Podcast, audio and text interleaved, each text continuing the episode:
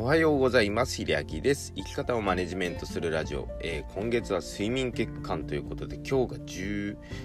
16日目ですかね。ちょうどあの月の真ん中ということでね、あの、真ん中はちょっとコーヒーブレイクということで、ちょっと睡眠のお話から、まあ、離れて普通のメンタルケアのお話とか、まあ、ちょっと雑談を交えてお話していきたいなと思っております。で、あの、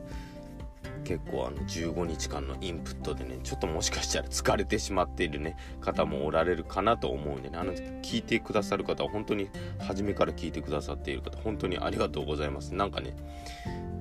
あのまあ数こそねそんなに自分のフォロワーさんとかねめちゃくちゃ多いわけじゃないんですけどねすごく励みになりますので、ね、ぜひねまあこの場を借りて感謝申し上げます。というのとまあ最近のまあ過ごし方というかね自分が体調を崩してからガラッとねなんか生き方考え方が少し変わったなっていうねお話をねちょっと自分の経験談を踏まえて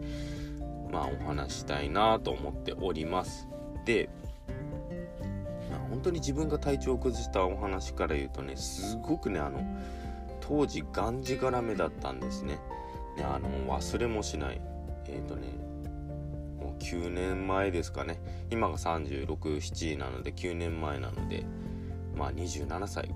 だったかな。あの誕生日ぐらいにですねあの軽うつ状態というね診断書をもらった、まあ、最悪な誕生日だったわけなんですよ。結構ねあの僕誕生日ねあのあんまり運がよろしくなくて24歳の誕生日の時は当日に事故られまして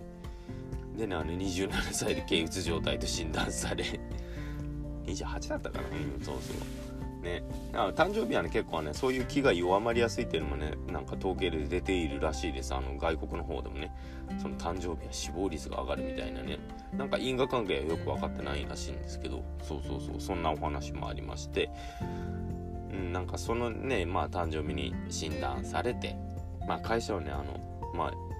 僕の中ではまあ良かったかなと思うんですよね。その働き出してからまとまってその約3年も休みをもらえたっていうねちょっとプラスな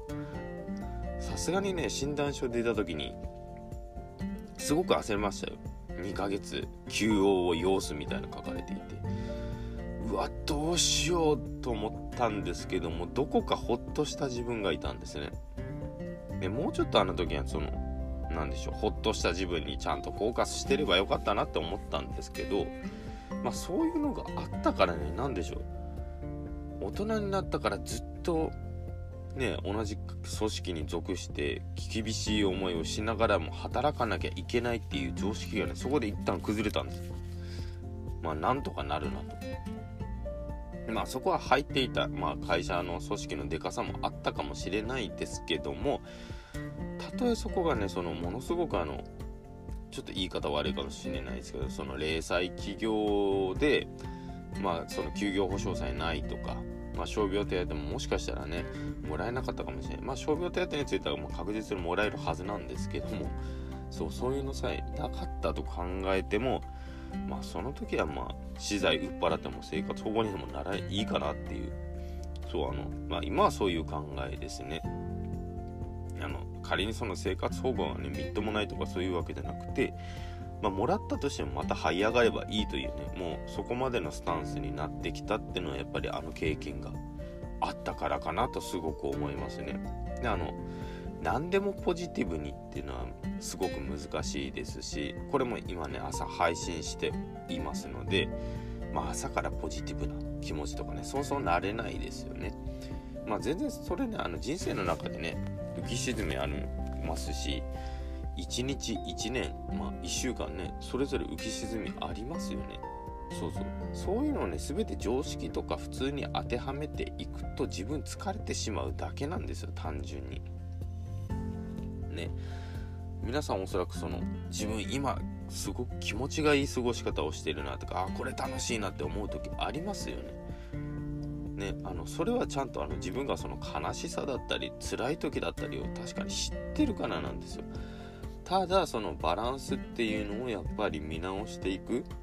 固定観念を崩していくっていうにやっぱり努力っていうのはね必要なのかなと思います。で今の余計ね日本の世の中だとね堅苦しいねことを押し付けてくる割には自分はそうねなんか成長もしていないような大人っていうのはたくさん見かけますけどね。あの人生ずっと一生子供のまんまでねなんかやみくもに失敗していってたらいいんじゃないでしょうか。すごく無責任な言い方になりなりますけどもね。あの常識とか普通とか、まあ、全てをぶち壊せというつもりはないですけどももし今あなたが持っている常識とか普通がすごく苦しいんであれば手放しても全然大丈夫だよっていうことをねなんか自分の経験談を踏まえてちょっと、まあ、コーヒーブレイクがてらお話したいなと思ってお話ししました。なのでもしねあの今の、まあ、朝の時間帯ですけどもねちょっとあの辛い思いをされている方もしいらっしゃいましたらねあの全部切り離してみてもいいんじゃないかなっていうちょっとそんな考え方をおすすめしますということでまたね明日から後半戦というかまあ折り返しですね。睡眠月間ということでまだまだあのアップしていきますので是非インプットとアウトプット一緒にしていただけたら幸いです。最後まで聞いていただいてありがとうございました。それではまた。